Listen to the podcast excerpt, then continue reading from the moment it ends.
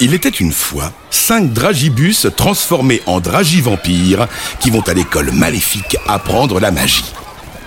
C'est l'heure du goûter et les dragivampires vont à la cantine. Et là, qu'est-ce qu'ils voient? Un chat noir qui fait la tête devant sa gamelle de croquettes. On dirait qu'il n'aime pas les croquettes potiron asticots, dit le dragivampire jaune. Je crois plutôt qu'il s'ennuie, dit le dragivampire noir. Et si on jouait avec lui? propose le dragivampire rouge. Le dragivampire bleu, qui est le plus fort en magie, se concentre et pouf fait pousser deux petites ailes de chauve-souris sur le dos du chat noir.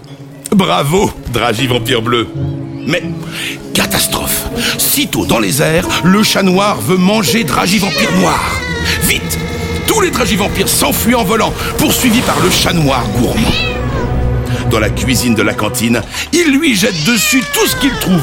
Des chaudrons magiques, de la poudre de perlimpinpin, des limaces et même des peaux de crapaud. Mais le chat noir zigzague à droite et puis à gauche et se rapproche dangereusement des dragivampires.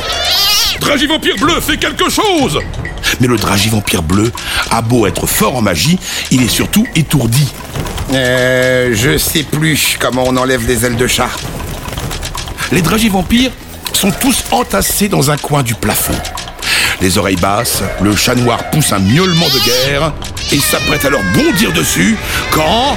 Pouf Le chat noir retombe par terre. Oui Le dragivampire bleu s'est souvenu de la formule magique. Et de tout là-haut, les dragivampires lui tirent la langue.